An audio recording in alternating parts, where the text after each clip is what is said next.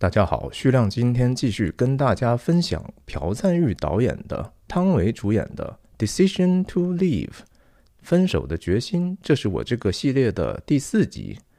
我叫徐亮，我人在美国加州旧金山湾区，和大家通过电影和泛文化的话题，探究人生的意义。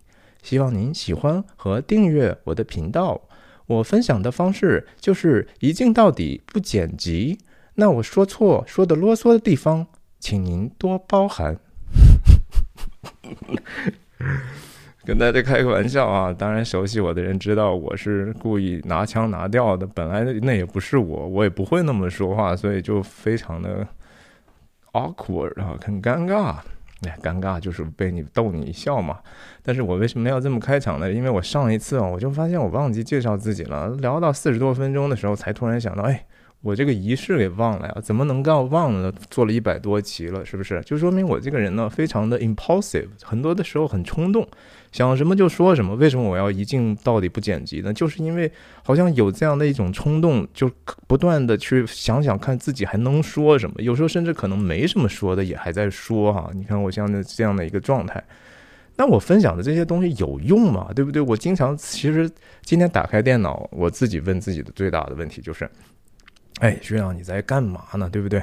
你为什么又给自己挖了一个这样的大坑？一个电影，人家两个多小时已经够长的了，然后你呢，你不知道要聊多少个小时才能聊完这个电影呢？何必呢？哈，有多少人真的在意，会真正看呢？其实我在后台看一下数据呢，也确实是，其实真正能跟到底的，也就占那个流量的。我想好的时候能够到吧百分之二十五，差的时候也就百分之十几，对不对？我做这个事情那么少人看还有意义吗？其实我做过比这个更荒诞的事情，对吧？我解析科恩兄弟的一个其实很多人不知道的一个电影，叫《方二狗冰雪暴》。这个电影我讲了二十五期。那当然讲这个电影，我其实付出了非常多的心力啊！我真的仔细思考很多的事情，不只是电影的事情，也是电影之外的事情。那我觉得很满足的地方是说，在那个我觉得。很小的这个观众范围，真正从头到尾二十五集都看了的，我相信不会超过三千人。但是其中有非常多的人，他们跟我非常个人化的鼓励和留言，他们甚至说自己得到了特别大的帮助，这是我觉得特别满足的地方。我当然希望自己永远能够输出那样的一个能够帮助到别人的这样的一个东西。但是其实我也很多的时候，只不过是在分享无知哈。我的这样的一个冲动的分享，真的有多大的价值呢？大家也真的是要有一个客观的评价。我觉得说您觉得受到帮助的那种感受，可能不一定是从我来的，不一定是说我分享的这些东西有什么价值。而是说，你的心里头，你已经在求索一个你认为重要的价值。刚刚好，我的这样的一个几乎是废话式的一个载体呢，和你的心里头的某些需要共振了。你不要放弃那样的一个感动，你应该继续去追问自己，什么东西真正是让你觉得有价值、值得追求、有感动的东西。我经常反省我自己，我确实觉得我做这个事情呢。也不全然是高尚的，有时候其实是一种自我沉溺、自我放纵。我是一个可能在这样的一个电影的维度上成瘾的人啊，这是我的 addiction。可能那种差别可能没有那么坏哈，不像说我去抽烟、吸毒、喝酒啊，或者 pornography，然后沉溺到自己就说影响我的健康、影响我和别人的关系。但是这个事情呢？到底是不是一个真正有益的事情？我是不断的在问自己的。就像我刚才讲的，我有很多可能自以为是的地方，对吧？我很多的时候分享的东西也不一定正确，是一个很无知的分享。那世界其实也不是那么需要我。我看到自己的那些视频的流量也没有那么多，对不对？好的时候是几万，那差的时候几千。哎呀，这这个，然后真正是有多少人真的在意呢？可是这个世界，如果是说我们只不过是说看待自己合乎中道哈，就是把自己看成自己应该有的那个状态，然后不要假装自己是别人，然后带着一个持续提醒自己，我要带着一个善意去做这样的一个事情。那个结果可能不是因为我有什么样的才能，而是因为也许那个我从哪不知道从哪里得到的这样的一个善意，可能对别人是有价值的。啰里啰嗦这么多呢，其实就是也是挺吊诡的。我还希望您呢能够帮我点赞和投币和分享，因为我即使知道这个东西没有那么大的影响，我还是希望尽可能多的人去看到。即使那些看到的人当中，只有百分之十的人最后觉得这个东西是值得再花一分钟以上的时间去看，是然后其中有百分之一的人觉得得到一点点帮助，我觉得也是有价值的，好吧？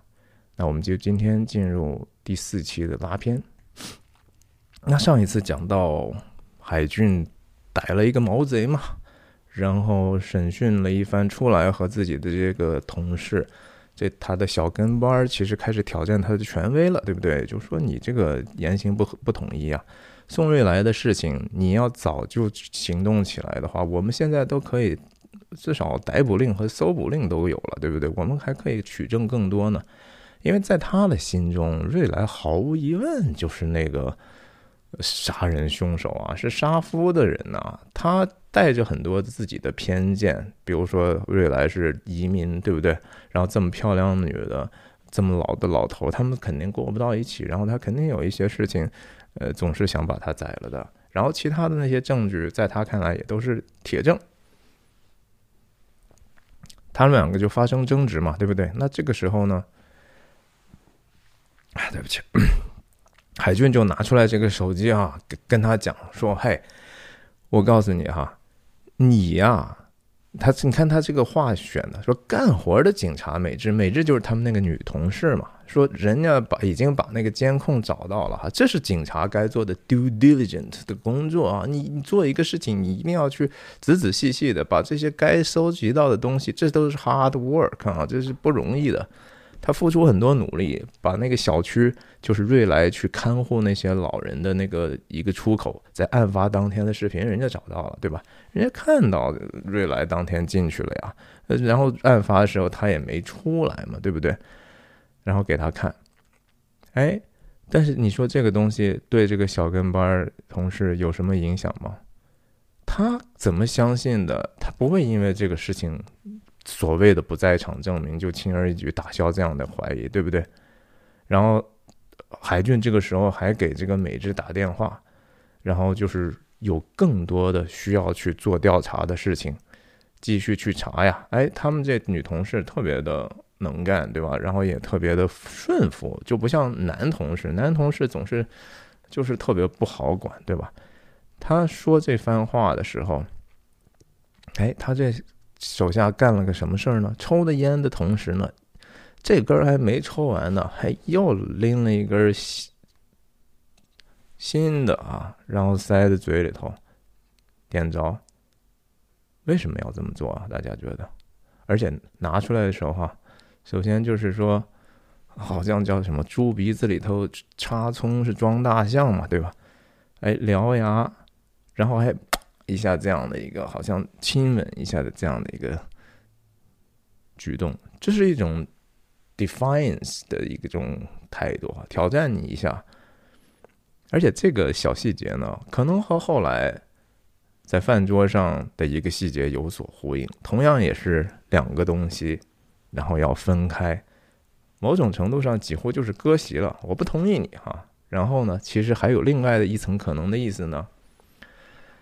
他是知道他以前是抽烟的，他现在戒烟了，自己领导戒烟了，对不对？戒烟是一个特别难的事情，我有机会再跟大家分享我是如何二十多年的烟龄之后彻底戒掉的这个烟，非常的不容易，我非常的理解。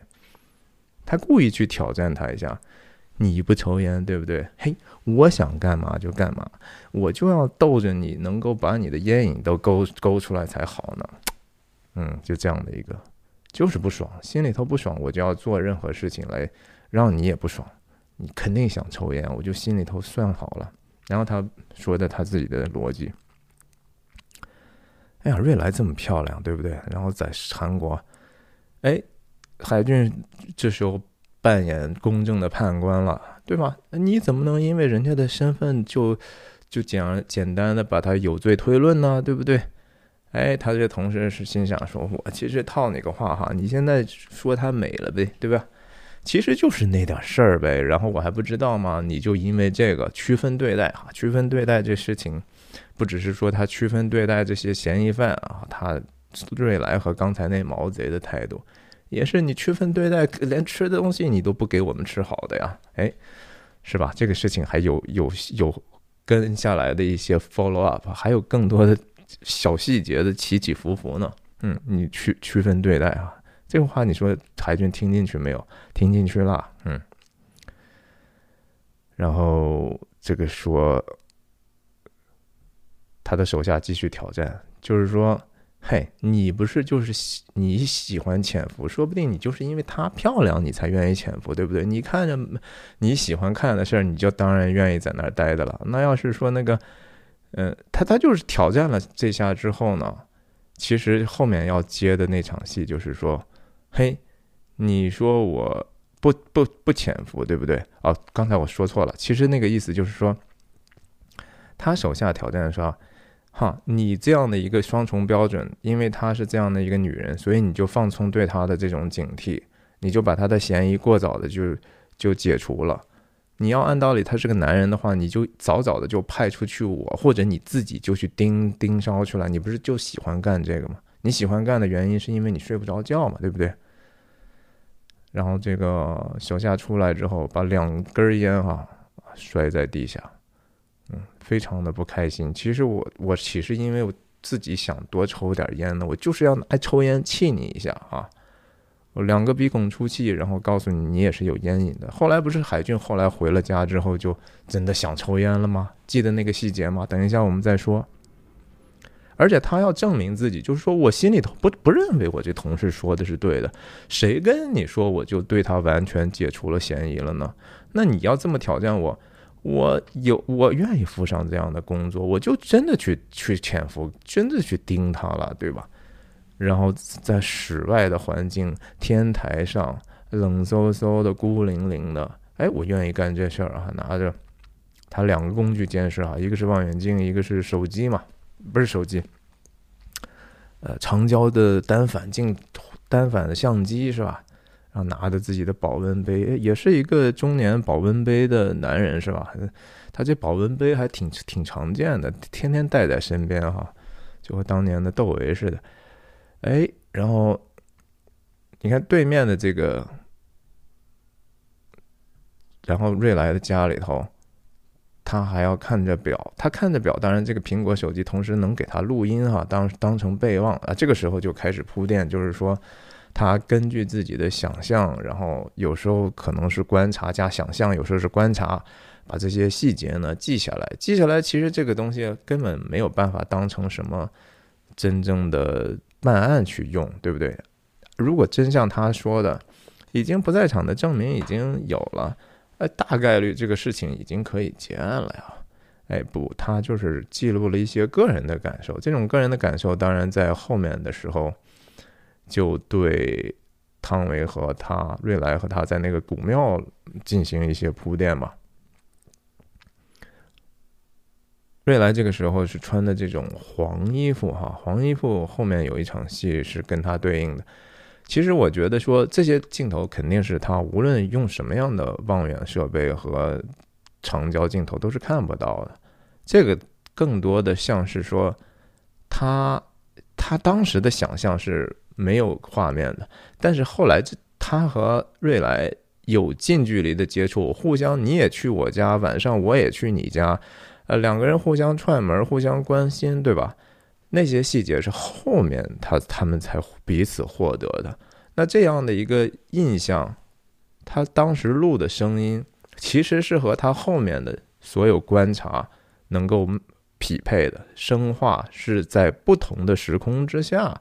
结合起来的电影就是这样哈，它很自由，它在时间空间上其实是有好几个维度可以同时工作的。你给观众的一个印象，那是一个印象，然后声音是可以是一个时空之下的，画面可以是另外一个时空之下的，然后甚至说故事的表面和他想讲的那个隐喻，又又可以是存在的不同的时空之下的。那汤唯的这个后备箱里头放的猫粮，然后我们一开始第一遍的时候也不知道这是谁，其实，然后就是还是表现他。所谓有爱心，但是其实是为他和海俊的关系找一个道具嘛，对吧？他们怎么去因为这样的一个小的安排去有更多的了解和征战嘛？呃，这个戏其实挺，我觉得挺无聊的哈。呃，汤唯在这儿还哼了一声，我记得，哼，嗯，然后他的手机壳嘛，还是倒是有点意思，还还是那种海水，然后。对，红色哈，你也可以说，呃，一半是海水，一半是火焰，对吧？这不是王朔的知名的小说的名字嘛？人家起这样的名字是很有诗意的。哎，还带着闪光拍，他还要拍的时候就让你知道，我你盯梢我，我在你面前可是非常的坦然的。我我要拍你的时候，我就会让你知道，我不会偷拍你的。海俊在车好不容易睡了一个好觉哈，他这人就是说你你看后面的那些细节，回了家和自己太太做完爱之后都睡不着的，按道理那个时候最容易睡觉了，哎睡不着啊怎么也睡不着啊不不盯梢就睡不着，然后哎反而就是就看着瑞来哈就能够睡个好觉，哎瑞来在里头睡了，哎他在外头也就睡了，哼，为什么啊？他是什么东西得到满足呢？如果你睡不着，你是只是因为一个事儿睡不着，还是说因为你可能深层的有一些觉得人生整个都是错的时候，对吧？你觉得这个生活不是你要过的生活的时候，那个是经常导致人失眠的可能一种可能的原因，就是你彻底否定自己啊！我我白天做的事情那也不是我，我不得不做。然后我我没有办法过自己想过的生活，或者我干脆就是一个虚假的一个存在。我痛恨这些东西，然后觉得无无没有办法改变啊，那个事情可能会造成人没有办法去很好的休息，得不到安息，没有平安。海俊在做这个事情的时候，按道理这不是你最喜欢做的事情吗？哎，他只有说这样的工作的时候，可能偶尔能睡着，然后在自己的妻子旁旁边。那个东西可能是让他觉得，哎呀，这是个错误啊，这是一个深深的错误，然后睡不着。哎，来了这儿之后，看见他就睡着了。哎，而且他看到瑞来看到他，他也不觉得不好意思啊，他还觉得，呃，拧着头就是，哎呦，早他没有说 Good morning 哈。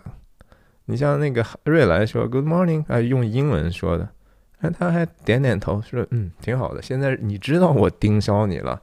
那不更好了吗？对吧？我我我也希望你知道我注意你啊。嘿，然后就直接把这个 Good morning 的这个语调啊和情绪啊，一个美美的一个大早晨起来，哎，跟自己同事都都开始用这么样的方法去打招呼了。你看他这同事哈，这个也挺有意思的，这种小角色的，嗯嗯，哎呦。很不习惯呐，对吧？然后他也说很慌啊，I'm panicking，很慌。嗯，然后他你看多得意啊，睡得很好。嗯，就这么一个小小的一个白天就又过去了哈。然后这一天对他来讲，可能也就记住这么一个事情，就是早晨好。然后这是他带着那样的一个情绪，一整天都是明媚的、阳光的。哎，晚上还要继续去查案，或者是说，咱们看啊，他这个衣服早晨穿的也和这个晚上穿的是一一样的哈，领带也是一样的。他这么爱干净的人，他后面也讲了，说我这衣服都是虽然看起来一样，都是都是有很多件儿的啊，我很爱干净的。那你说这是当就是跟同事打招呼的早晨好的当天晚上呢，还是之前的一天晚上呢？啊，也无所谓哈，当然就是说。这个乌鸦出现之后，乌鸦这个这个符号是后面常常出现的哈，然后掉了乌鸦的毛。首先，我们想到就是说，他对这个乌鸦的毛很在意，他自己收藏了一个啊，收藏到本儿里头去了。我们就是在看到那个桥段的时候，知道他收藏这个，但后来我们看到，就说啊，原来瑞来也有这样的一个敏感，或者说他觉得这东西值得收藏，而且瑞来还收藏了好像两根羽毛，对不对？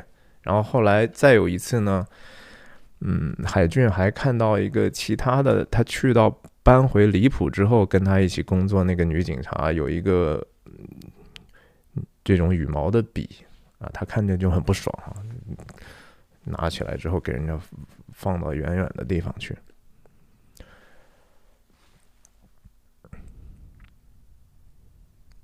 你这个地方甚至觉得说他他回头还得重来一次，对不对？他这个时候并没有拿鹅毛走吧？应该应该没有。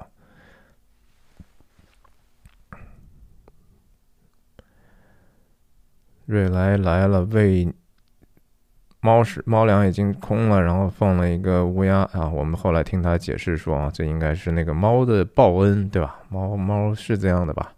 我不知道啊，我我没有怎么养过，不是特别熟悉。然后他挖个坑，把乌鸦埋了，用的这个桶，后来就是给自己掘墓哈，在海边挖沙子的那个桶吧，我的理解。然后，嗯，这是一个什么样的环境哈？就是好像是这种小高楼的这种底层，然后是放做植物的吗？还是说被拆掉的地下室，还是什么情况？总之就很像牢笼，对不对？它是一个。感觉是牢笼里头的人，你看这个就更加明显，铁窗泪啊，对吧？然后，嗯，当然光也很硬啊，直接投射了一个这么清晰的一个影子。你这个地方，这个角这个镜头几乎是一个第一视角射击游戏的感觉了哈，拿出来东西，对吧？是是 CS 了，Counter Tourist 的那种游戏的，让我想起来。然后还还变焦啊，真是挺刻意的。然后他跟猫说的这些话呢，真是几十几乎是有一点点 cheesy 了啊！就是说这种桥段都有吗？哦，就他就离他这么近，然后他也看不到，他也真的就敢这么录，而且这样也能录下来，是吧？按道理这种东西，其实离得远之后是蛮难录的呀。嗯，你说这是真是假？我说实话，我都不不太确定了。现在，嗯，然后他录到的那个，当然就是说所谓的把把心给我拿来的问题，把心拿来。当瑞来说到这句话的时候啊，这个镜头已经切到更后面的事情了。他拿的这个羽毛在那儿玩把玩呢，他是。他是什么样的一种感觉呢？我就是觉得，猫，如果是说之前那个汤唯啊，我也自己抓自己，我也像个猫一样的敏感和神秘。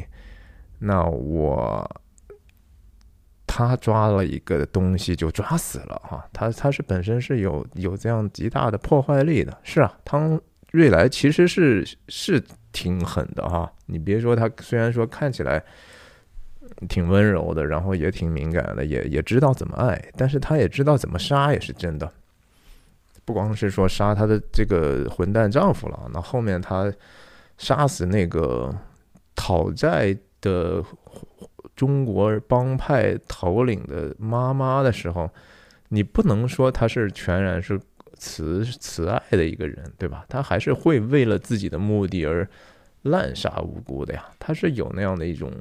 Predator 啊，他是一个捕猎者的这样的一个形象，所以说他拿的这个羽毛，也许海海俊觉得说，我可能下意识的他自己都没想到，他是愿意成为那个被捕猎的对象的哈，他心甘情愿的希望说，嗯，你看，哎呀，这个我能不能也和他手中的一个牺牲者似的，对吧？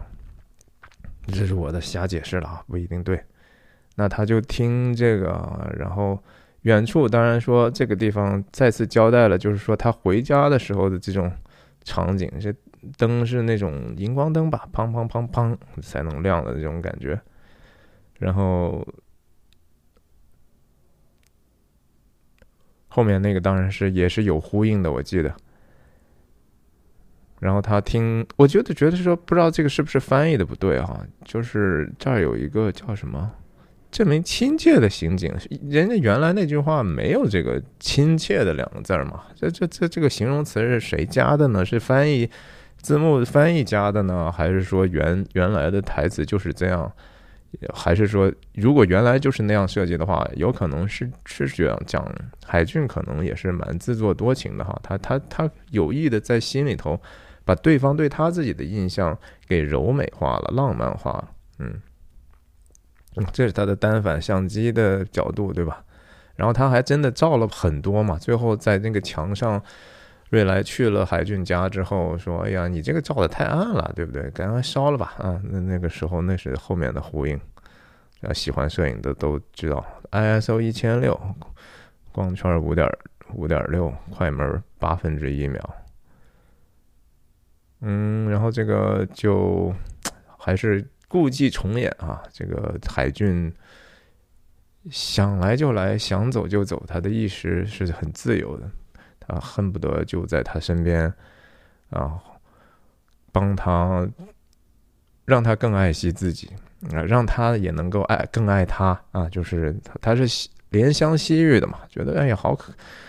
他怎么就不好好过呢？对吧？怎么就作死呢？天天也不好好吃饭，也不好好睡觉，天天抽烟吃冰激凌，这不你任你多美，你也很快的就老了嘛，对不对？嗯，他可能是心里头是这样想的。然后同时，当然再次交代他这个这样蛮快的，就是说一边一边说节奏蛮快的，一边也是把。用镜头把他们内心的这种东西视觉化出来，你否则的话这怎么演呢？对吧？你就你要真的演的话，那就是永远都是两个人，一个人在那傻笑，另一个人在那单抽烟，那有什么意思？你能看吗？对吧？很难嘛，除非王家卫那样的大师，对吧？能把演员调到就是说，哎呦，真是一颦一笑，哪儿站在那儿不动都好看呢？啊，这个。虚虚实就完完全全是结合在一起了哈，哎呀，又又可以睡了，这个终于哭了。那他当当时是为什么而哭呢？嗯，是因为那个猫吗？大家想一想，他为什么今天哭呢？今天发生了什么呢？瑞来，他不就是看到猫的报恩了吗？对不对？那他是为什么哭？就是说我我为这猫可怜哭，猫的就报恩给我哭。还是说我跟猫说出来的我的一个心声，我的心声就是说把那个男人的心给我抓回来。他头一次表达了内心的一个情感啊，一个爱恋，尽管他不知道有没有人听到，哎，他但是他用话说出来和没说出来是不一样的啊，这就是真的不一样。这就是为什么我说一镜到底不剪辑。因为我没说出来之前，很多的想法还是混乱的，我不知道这个东西在我的脑袋的什么地方。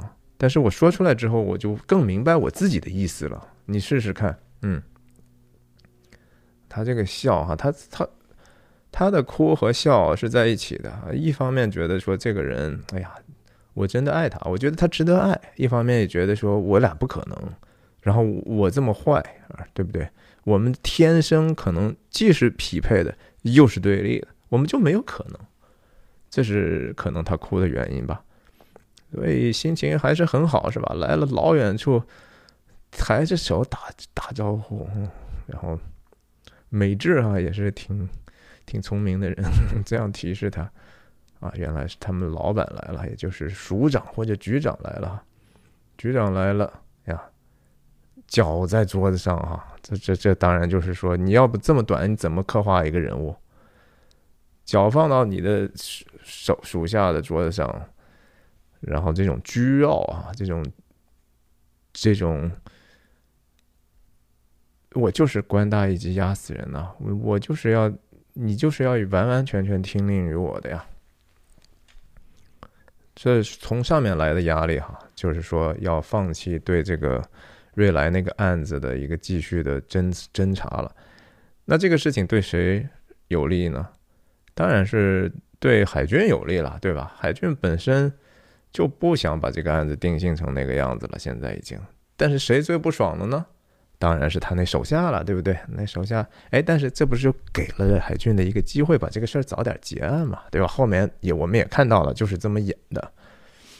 这些细节不是很重要，但是就是说，还是我原来分享的，你必须得让这个整个的世界，它的这个 world building 要非常的丰富，我们才能够更多的愿意投入我们自己的 this，就是说信任哈。因为电影有一个说法叫，我们看的那些东西明明都是假的。你你进电影院之前你也知道这些东西本来都是假的，是不是真的？为什么你还愿意投入呢？因为他给了你一个叫。Suspension of disbelief 啊，就是让你暂时你的这个不能相信他、不能信任的这种悬置起来啊，然后你就愿意去相信。但怎么能让你相信呢？所有的细节都得是对的，有一些细节如果不对，你马上就出戏了。好的电影就是说它的 world building 非常的完备嘛，《冰雪暴》是一个典型，大家有机会去看一下我那个分享。哎，其实这个解释性的段落，当然就是说你得做的有趣哈。有趣的地方就在于这些细节，就是说这些选角啦之类的。然后其他的，这是可能就是他们第一场戏里头讲的。第一场戏有一重要台词哈，不是也不重要，就是说其实要和这儿去呼应的，就是署长和一组的人也都不关心啊。七浮动的案子，现在他们怎么就关心了呢？对不对？谁知道领导又发什么疯？你也知道，领导经常都是莫名其妙的。然后这是一组的人，一组的人一帮唯唯诺诺的哈。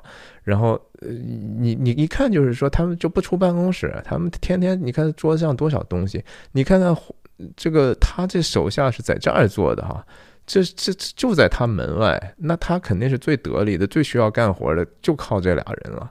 其他那一组的都是吃闲饭的。这就是 world building 从一开始，署长和一组都不 care，哼 然后他们走，署长走了之后怎么样？海军第一个事情干嘛？像机器猫一样啊，从我的包包里头先弄出来一个湿纸巾还是什么东西，对不对？擦擦我桌子，因为啥？因为刚才我我我那混蛋上司拿脚给我放在这儿，我是很爱干净的人呐，然后。这样的一个蒙太奇啊，就是确实是很很诡诈，你根本第一次就是觉得说哇，这个节奏挺好，挺有意思哈，对不对？一擦桌子，桌面其实已经换了，然后同时还进来谁的手嘛？这是对不对？这他手能能那么快吗？这是赌神嘛？对不对？轰一下，OK。呃，新的一盒饭，这盒饭也不错啊，这是典型的。韩国的这种餐餐嘛，对不对？这种泡菜啦，各种小菜啦，然后这种鸡蛋炸的这种东西了，哎，这是这是也吃的不错，对不对？但是他和谁吃呢？和他喜欢的、听话的、干活的美智一起吃啊！哎，他那个小跟班还是没机会吃好的哈。这小猪班的同事最爱吃，但是他老是吃不到好的。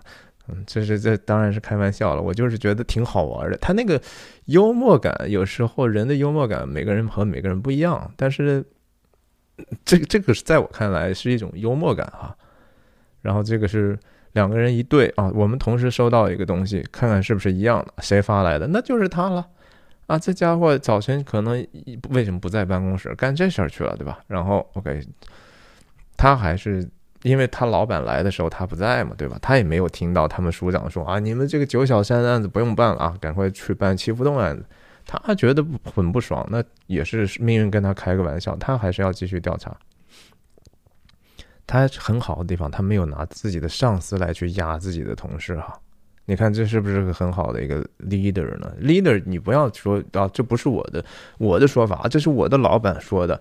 你这其实某种程度就是推卸责任。你应该有站在这个位置，你跟手下你就应该是带着这样的一个说，我应该我认为什么事情是我要的啊，这就够了。你不用去去传递这样的压力给别人，那是一个非常糟糕的一个领导才会做的事情。他就很简单，我陈述，我就是说这个事情，嗯。哎，但是新的线索就是说，他这手下发来的这个照片是一个中国的一个官方文件，这个官方文件证明了，就是说瑞来给自己的外婆实施了安乐死，然后这个事情是违反法律的。嗯，而且他做的还挺细，对吧？他就是诚心的，就是或者很真心，或者是跟他对着干，希望把这个事情能够抓到这个真凶。他也真心真心的相信瑞来是那个真凶，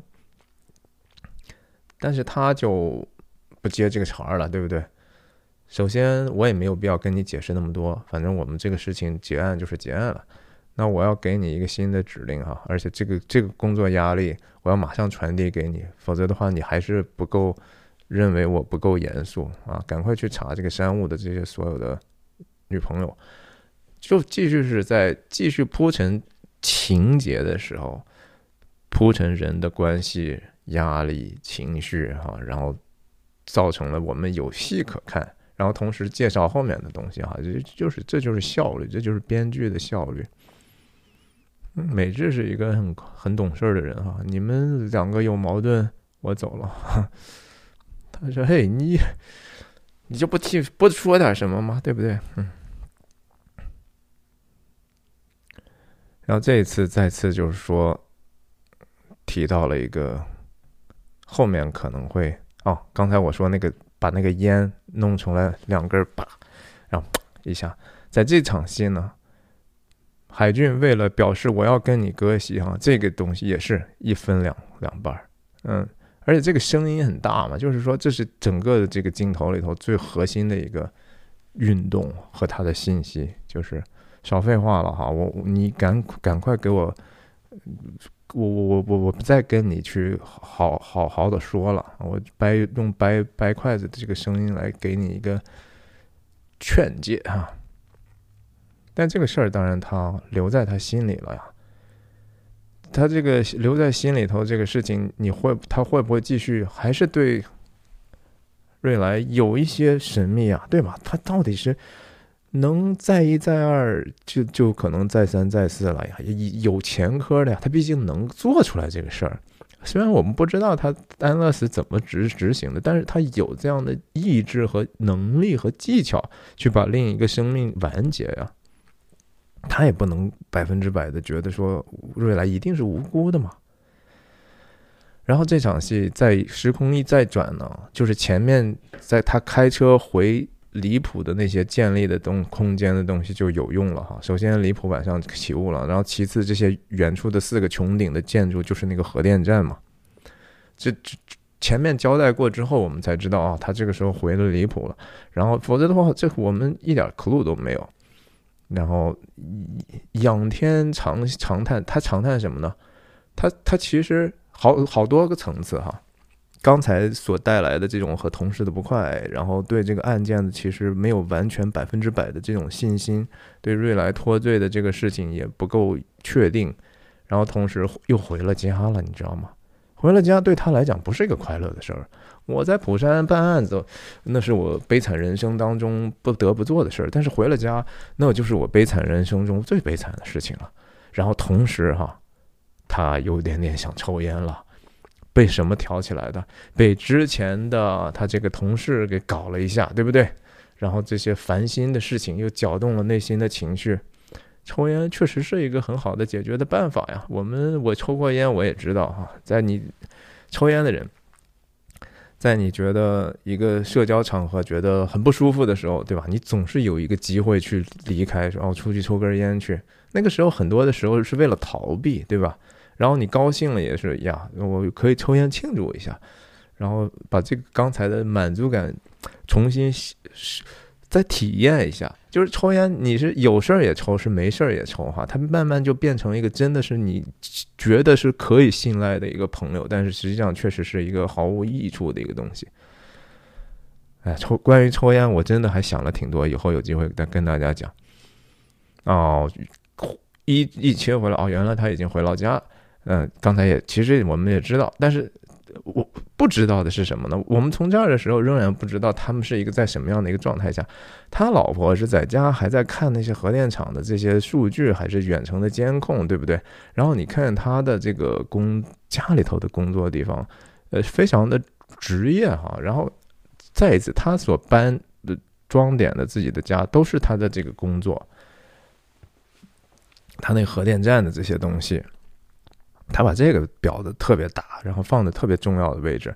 然后之前我不是说他们墙上都没有挂家庭合影吗？在这场戏出来了，但是这么小个照片放的这么不起眼的地方，和这些乱七八糟的这些公文啊，这些他的工具书放在一起。啊，就是本来是一三口之家嘛，哎，怎么孩子为什么就永远都不在家呢？哎，孩子可能也不喜欢这个家吧，对吧？如果这个家里头也没有什么欢声笑语，然后爸爸妈妈就是你小孩，其实很敏感的啊，你们感情不好，他还不知道吗？你们你们就是假装的那种善意，他也能感觉到，他觉得不温暖，不好玩啊，没有人味儿啊，对吧？孩子可能还在内卷当中，还是在宿舍呢。其实说是内卷，有可能就是不想见你们呗。然后他他在那儿，他老婆就永远都是以一个问讯的方式哈，你干嘛呢？出去对不对？而且这个什么时候，这个什么之后他出去的呢？我们再看看啊，这个时候他他想在老婆面前，这叫什么整活了是吧？然后唱什么去釜山是大海，去离谱也是大海，砰！然后是大海的男子汉，他想本来逗他呢，对不对？逗他，但是感觉有点点对峙性的逗哈，就是说。你要把我逼的怎么样嘛，对吧？什么事情你都要管嘛。我也是个男子汉，而且我有大海般的胸怀，对吧？我渴望海，我我瑞瑞来让我更渴望海了。我对那个水上善若水，对吧？你是个什么？呃，这这么总是冷冰冰的跟跟我这么说。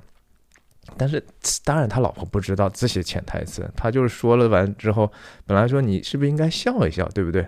他老婆说了个啥？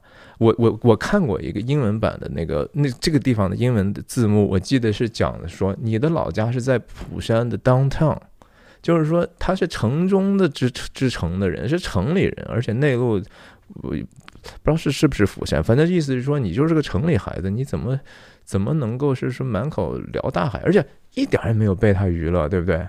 你。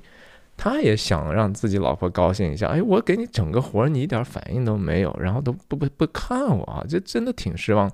另外呢，他突然之间打开之后，我们才知道说，这是为什么他里头什么都没穿。人不可能说回了家之后，然后就就就就就脱光了，然后穿个羽绒服出去，对不对？那你想象一下，那之前发了发生了什么呢？之前那应该就是他老婆所谓的约定，我们哪怕互相讨厌，我们也要做爱的呀。这是一个激情之后的一个事情，激情之后可能时间还早，两个人是干啥呢？他工作，然后他出去叹气去了，对不对？这是那个悲哀的地方，这个悲哀其实是非常非常微妙的、杀头的哈。你不仔细想，你感觉不到这种悲哀，你还觉得这是不就是人人都是这样的生活吗？啊，人不是人，所有的人都是这么生活的哈，不是所有的家庭都是这样的。我相信，呃呀，希望这样的家庭越少越好了。然后他这个时候说：“我好想抽烟呐。”哎，这个他老婆一站起来，你看他老婆底下也没穿裤子，你就更明白这是个什么事之后他出去的，对吧？他不满足啊，他是我们约按照约定好的事情，我们该做的做了之后，我还是觉得回了家就好无聊啊。什么时候想抽烟？无聊呀，百般聊赖哈，百无聊赖，这个事情我忍受不了，我太无趣了。哎，他老婆一听这个抽烟，他老婆特别偏执哈，就是关于烟的这个事情，关于你其他的这种欲望，全都是不应该的。这是一个暴君式的一个太太，其实，然后说，哎呀，你这个以前你戒过烟还是嚼那个桔梗，然后我给你找一个人，我家里没了嘛，他打电话给谁啊？其实这个地方我觉得翻译的不对，我听起来韩语就是李主任哈，和那个其他那两次提到的李主任是一样样的李主任。他他老婆真的凡事都找李主任，这正常吗？对不对？然后他就是说啊，有没有桔梗啊什么的？嗯，他这时候其实心思早就不在家了哈。因为他还被这个事儿困扰了，你他你真的是不是把你家人杀了呀？对不对？然后他本来是想带着一个问询的方法，对吧？这这已经蛮笨拙的镜头语言了哈。但是你你能怎么办呢？你你有更好的办法吗？把问号给删了哈，这个很重要，对不对？大家用用这些微信啊什么的，你都知道那个其实。因为大家互相看不到表情，所以这个打出来的文字要非常的小心。一个符号、一个标点都可能会让人想出来不该想的一些意思。他就是要把自己的语言放的缓和一点嘛，然后连接那边，然后再再次又出现了这个屏幕后面出来的这样的一个视角。哎呀，这个形式感是蛮强的。我之前解释过了，不不在这儿展开了。嗯，然后瑞来直接回了一个说：“你来我这儿吧，哈。”哈，然后真是没有想到，然后巴不得啊，一路几乎是和那个周星驰喜剧一样哈，一边下楼一边刮胡子，就是一边开车一边刮胡子。你跟你老婆亲热之前，你都没有想到这些事儿，对吧？可想啊，这 priority talking about priorities 啊，这这这一百多迈，一百多少迈？这这一百一十二十，一百二十迈还是蛮快的啊。啊，这个地方主要是我感觉是再次上升了一下，通过这个运动，然后让我们看到这个雾啊，就是这个雾是一个主题嘛，他要穿穿越迷雾啊，把自己什么搞清楚什么的。周华健的歌让我想起来，哎，来了，来了之后，当然又是整个的一个水蓝水蓝的水下的这样的一个感受啊，连这个灯光都是像说。海面底下的这种日日月亮的光照进来的感觉啊，也是又冷又安静啊。其实他他需要这样的一个环境。后来我们看到瑞来如何催眠他的，我们就更更能够想清楚了。然后，那这个时候他们已经一半的牌已经摊过了哈，说反正你对我这好像也不是很多陌生，对不对？啊，然后用了这个道具是这个倒茶的这个水，再一次是水哈，一一到关键的时候都是水了。嗯，你说也不是说这电影拍的很水，而是说他用水啊来来来串场的东西，一定是不留痕迹，或者是就是他特别的随波流转哈，这情节也是流转的非常的多。然后这个这个镜头本身又成为下一个蒙太奇的一个基础。嗯，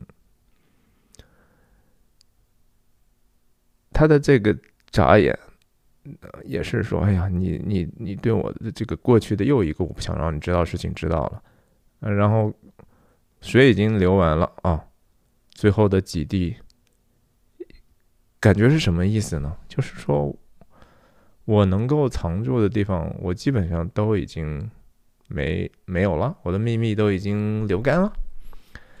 我也愿意为你倾倒出来我的所有的秘密，然后关键这个东西呢，就直接以同样的一个意意象的这样的一个水滴的蒙太奇到注射的这种叫什么输液的管上了，是吧？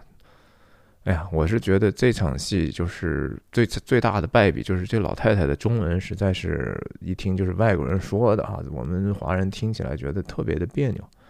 然后这个地方，同时也是瑞来当时最后在病床前伺候自己奶姥姥的这个过程当中的这个给他喂水喂食，然后全是点滴哈，叫什么涓涓细流啊，是一个，然后每一滴呢，其实又都非常的关键，对吧？你想想这个打点滴，那每一滴都是维持他生命的东西，他。所喂进去的这种水，这也是维持他生命的最重要的东西。那这个地方，我觉得就是完全的，我才明白，就是后面的这个英文的这个纯粹是胡翻哈，是根据中文翻过来，所以大家不需要看这个上头的英文字幕了。人家说去你姥爷那点儿吧，然后这个就直接是来了一个 F word 哈，这这太这什么玩意儿啊？怎么可能呢？对吧？人家病床上突然爆粗口了。哎，这个汤唯换了个发型是吧？在这儿就是哎，但是他的这个在这儿念的台词，我觉得是故意有一点点点想模模仿东北话嘛。但是就是听的非常的不对，然后当然也把《山海经》再一次搞出来了哈。就是我觉得有点点表面化了。就是《山海经》，首先也我也对他一无所知，我相信朴赞玉也不会知道的很多，然后他也没办法告诉观众很多，反正就是山海啊，就是这两个意思。哎，反正他们这次的这个剪辑的语言呢，就是说我就是要刻意的时光不停的流转，想切回来就切回来，但是你想一想。它是不是也能让我们不不至于混淆呢？我们完完全全不受这样的它这样的一个比较凌乱的刻意的一个时间打翻打打破之后的这样的一个影响，我们还是可以完完全全的理解的那个东西，对吧？所以，你看电影是很奇妙的事情。电影奇妙的地方是在于我们的意识是很奇妙的，我们不知道自己想的，我们想事情不是一个线性的，我们经常是一个一个点，嘣，就和烟花一样炸了之后，一个地方我们脑中的一些东西就被 illuminated 哈，就是被照亮了，然后同时就可能新的节点就打开了。电影也是这样，电影为什么叫像梦一样？因为梦也是不可解释的。梦怎么解释？你自己梦的梦，你根本想都没有想过那个事儿，你也没有碰到过那个事儿，对吧？它根本就不是你完完全全现实的关切的一种反应，它就是一个，好像被开启了一个你和所谓的自然的一个沟通啊。你其实做梦的时候，更多的时候感觉是在受启示的时候。接收了一些你原来根本就不知道哪儿有的一个信息，然后你这个东西会不会对你有影响呢？我相信会有啊，嗯。然后这是芬太尼的这个解释性的桥段，然后芬太尼因为是一个比较危险的毒品嘛，也是可以致命的。然后作为刑警呢，当然要了解一下剩下的在哪，剩下的就在这个骨灰盒里头。我之前讲了，汤唯之前穿的内裤和这个。质感是非常非常像的。他说：“好奇的话就打开吧。”然后快速的以海俊打量这个地方啊，他毕竟还是头一次进到这个空间里来啊。这个事情是让他觉得需要去摄入很多信息的。这个威士忌的半瓶酒，当然另外的半瓶就是她老公死在山脚下的那个。他的那个小罐儿里头有另外一半，他也尝过哈。最后这一瓶的酒，同样的牌子的酒，他和自己同事晚上出去吃饭，其实是为了庆功。他也学习，他海俊就是在各个方面莫名其妙的去学习瑞来的这个王夫的很多的习惯，喝威士忌酒，和同样品牌的威士忌酒。然后用那种铁罐子喝同样品牌的威士忌酒，都是各个层面，他就不知道为什么他要就要想模仿瑞来的这个老公。然后两个乌鸦的羽毛啊，就就是那一天他拿了一根儿，然后瑞来拿了两根儿。这个他们在数字上的这种不断的升级，其实也挺有意思的啊。你再想一想，他们在古寺里头敲钟那场戏。敲鼓，那鼓，海俊嘣一声，然后瑞来在另外一头嘣嘣两声，然后海军过来嘣嘣嘣三声，哈，一二三，嗯，这个地方的羽毛一二，就是不停的莫名其妙的递进啊，但是就是这些细节肯定是设计的，对不对？它不可能毫无意义，只是说什么意思呢？你自己自己去阅读，或者说自己想。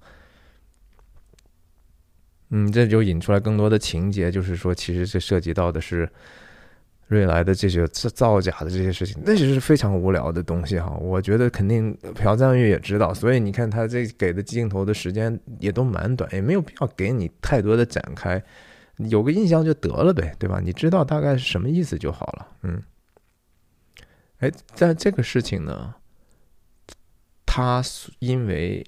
得到的新的这些文件所产生的新的怀疑，就是他希希望继续问的。那只是说这一次瑞来非常的大胆，他知道他心里头有这样的怀疑，所以就说你来我家，我直接告你就完了，对不对？这已经是，这已经不是一个审讯的地方了，然后更个人化了。但是那个本质不变不变哈，就是说作为男女关系上的这个本质不变，还是他在继续的打量他他的事情。然后他有一点点不希望被他完全都理解的过程。你看海军这地方的眼睛抖动，抖动的非常的厉害。他在影片里头快速抖动了几次啊，这个地方是其中的一次。他是不太愿意去提这个事儿，但是他不得不提。他就是说，呃，怎么怎么这个人哈，这个人工作的这个做这个事情多无聊的一个事儿哈，然后也没有朋友，就是说这个人人缘也不好，也没有朋友。怎么就可能就是说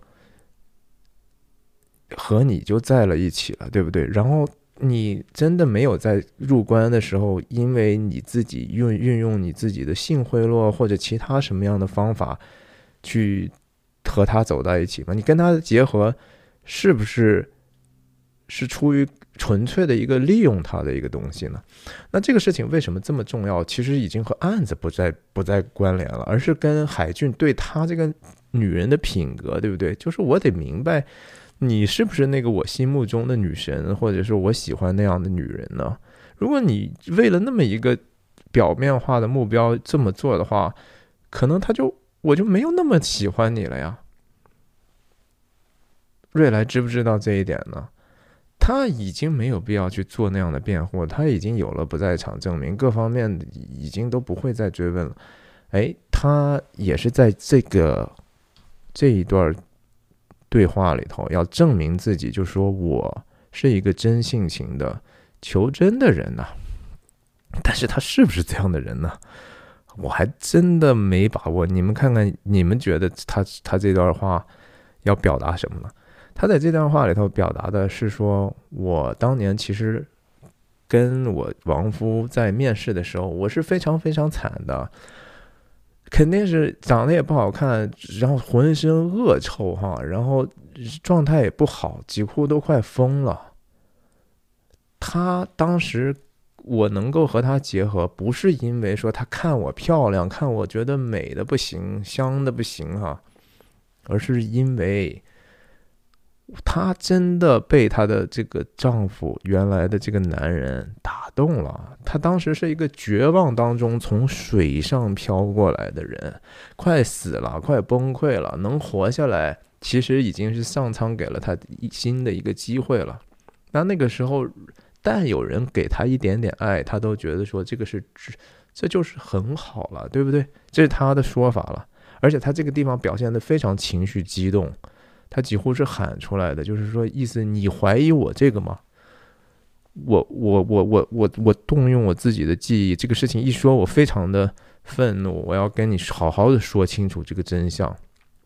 甚至在这个机器翻译的过程中，他还要重复自己当时神经兮兮的这个意思，就是我我当时已经快死了，濒于临死亡、濒临崩溃的一个样子。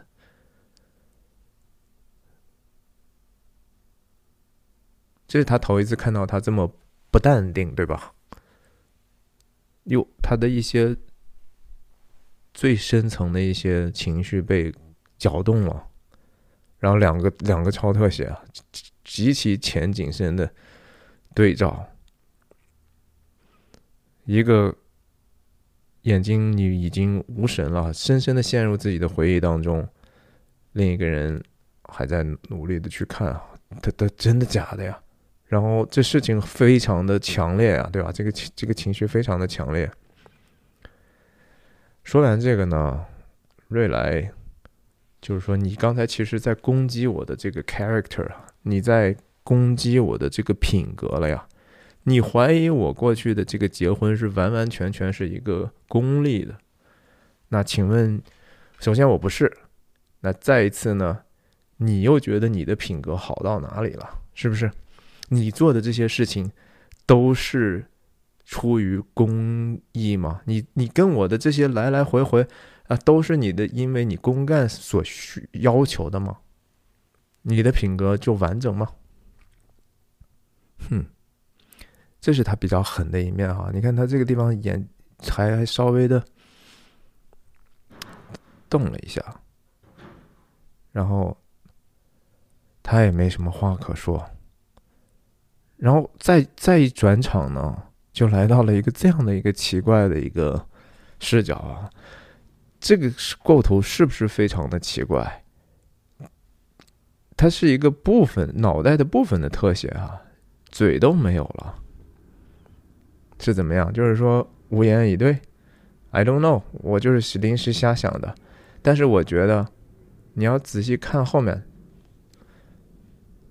那个感觉，就是说墙上的某一个照片或者这个照片的一个人发出来的凝视，对不对？机位为什么要摆在这儿呢？因为这个电影里头非常多的角度，就是你感觉是一个死亡的生物体啊，甚至说佛像一个物体啊，相片儿都可以继续的去凝视你的。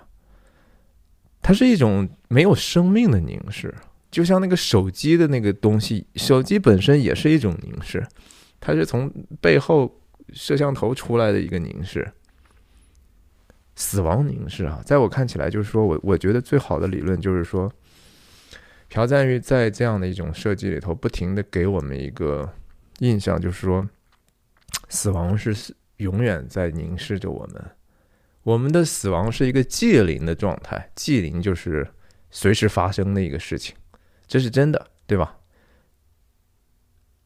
所以，死亡在任何的角落在凝视着我们。墙上的照片也是，死鱼也是，已经死亡的人也是。那不是说他们的简单的个体和和那个生命体还有生命的问题，而是说死无所不在，就是生命随时可以被夺去，然后死亡永远在觊觎着生命。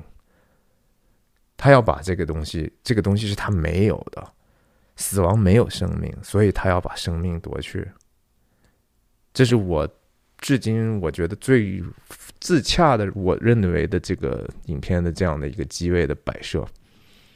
这个场景当然其实是一个说明性的段落，就是说继续打消海俊对那个瑞来的怀疑，因为有这么多的证据啊，他的亡夫也写过信。啊，就是说表表达了自己可能会自杀的倾向，然后对方他也有这样的人证物证，那上司又施压，他自己也觉得不在场证明还说得过去，就算了呗。哎，但是矛盾点在谁在那儿呢？对吧？谁是他阻挡他这个事情和他对着干的人呢？就是从一第一幕戏就建立的他这个年轻的手下呀，对吧？吃火锅的场景挪开之后，我也要。跟你说清楚，喝多的时候更要说清楚哈，完完全全对你的品格、对你的职业操守进行了挑战哈。他在旁边通过旁边的人的反应，哎，怎么能这样呢？对吧？这是老江湖了。嗯呀，这个镜头，这就是，嗯，他那人喝的什么酒，我就要喝什么酒，我也要用这样的小小酒瓶喝。然后他这个盖儿。对吧？等一下就被他这个同事拿起来，喝的喝多了嘛，对吧？也要铺垫一下这个细节。一个人喝喝到所有人都走了，对吧？他不走，他不走的这个地方的灯关了很合理。但是其实最重要的哈，大家注意到这个画了吗？也是一个水呀，也是个海边，而且我觉得哈，这个的海边就是那个。他他们后来瑞来把自己埋的那个地方，就是后来海俊在那个地方追来追去，在海里头不知所措的那个样子，是影片的结尾啊。嗯，我觉得基本上看上去是一模一样的。他们肯定就是拍完那个，然后或者拍了个照片，然后把这个弄成这样的一个画，看起来很很垃圾的一个画，对不对？颜色也看起来不是很好，但是。你看灯一关，这个画就更是视觉的中心了，对不对？哎呀，这些细节是值得我们去赞赞赏的。就是说，你看到它里头放了多少有心的地方吧。然后他这时间又回去回去了哈，这他就是这个电影就是时时空非常自由的。这又是在人们走光之前，他那手下踩着桌子过来，拿着他这个。威士忌酒瓶的这个盖子哈，假装就是说，我跟你说说悄悄话吧。哎，你说的话都不统一啊，前后矛盾。你也知道你人是什么样的德行啊，杀人如吸烟，只有开头难而已。再次挑逗他这个人的软弱，也拿这个具体的事情来继续哈，你你也会继续再抽烟的，迟早的事情。嗯，然后他这同事居然就跑到瑞来家，但是后来我们知道哈，这些家里的凌乱并不是他这个同事搞的，而是说有心机的瑞来在看他睡着之后，把自己家里头弄得很乱哈，这样显得他自己就更是一个受害者了哈。这个设计呢，就确实是让我对瑞来的这个角色的立场是很难站的，很难站。因为这个里头是非常不诚实的，这是我对这个影片价值层面，其实我今天也跟大家透露一点吧。我对这个影片价值层面的其实是没有那么看重，我不觉得这个是一个整体上的一个能够留在世界上很久的，就像我第三集讲的，上架时间也不会很长的一个精雕细琢的平庸之作哈。但是平庸之作，我为什么也要这么聊呢？我觉得，其实我想证明给大家看一个更大的道理。也许等我分享完之后，我会专门聊一期这个电影整体的东西。啊，这个地方其实就是我们第一次看的时候，当然是被骗了，就觉得他这个手下也太过分了吧，对吧？那那我们当时真的不知道啊，原来他他把我们导演用这样的一个戏，不但把海俊哄了，把我们也哄了嘛，对不对？还是电影是关乎视角的哈，一切东西都是那个视角非常非常重要的。谁知道什么？我们观众知道什么？我们只知道谁知道什么，不知道什么？这些事情都非常的重要，对我们理解故事，对吧？这是常识了。他这个手下说的这个实际上是对的哈，就是说你看他挺蔫儿的，这个 wilted 哈蔫儿，哼，实际上他挺可怕的。这个其实。瑞来已经知道了，看到他去追凶的那场追逐戏、打斗的戏的时候，他继续挑战他。他心里头就不知道为什么，他就坚信他一定是杀人凶手。也许就是因为他对他的这样的一个直觉上的怀疑，所以他他基本上不敢看他。他说他拿上包啊，这个拿上包其实是后来为了铺垫这个包里头是什么东西嘛。然后他讲到他们的过去啊，他们的这种关系的一个崩坏，对对吧？我之前讲到，就说后来海军讲的崩坏，这他和最最喜欢、最信任、最仰慕他的人，人家都会因为这个事情跟他产生裂隙，这也是人际关系上的崩坏啊。他的崩坏的层次可多了去了。然后他说，他这个手下说，为什么给他买枪这个事情，哼。这个我觉得不知道是不是翻译的不对，还是说怎么理解？我的理解是说，因为谁爱带枪呢？是这个小跟班特别爱带枪，对不对？从第一场戏，然后到追凶的几场戏，都是你看到拿枪的永远都都是他。甚至说，在第一场那个追逐呃罪犯逼到脚的时候，我们看到那个罪犯和海俊在对峙的时候，是拿刀的这个手，同时是已经有一个。手铐已经铐了一半在他的右手上了，对不对？也就那个铐子是他这个海军的跟班永远带的一套东西，这是他们的家务事儿嘛。然后这个他来的时候去骚扰瑞来的时候，这家伙一边喝多了，一边就把自己的这东东西就放在这儿了。他甚至有可能想拿这个事情来威胁他，是有可能的，想多多少少逼逼他自己说出来，他就是凶手。这是我们没有看到的。但是他走的时候呢，他就忘了啊，他也忘记这个包其实是谁是是什么东西，然后他自己放下的枪和手铐是什么东西。等一下就会呼应哈这个细节。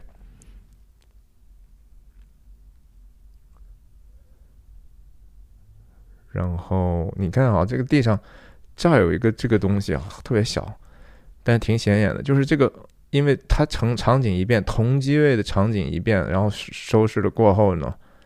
然后地上还留的这个绿色的这个烟灰缸哈，你看到现在还有。然后是是因为桌子放平之后，烟灰缸才能放到这儿。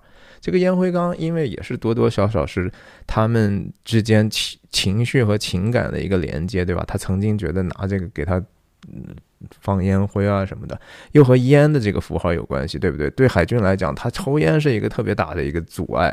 然后他和瑞来最后在互动的时候，经常瑞来也是抽的烟的，他要拿这个对方的烟帮他去弹烟灰等等，所以他这个烟灰缸故意做了一个设计。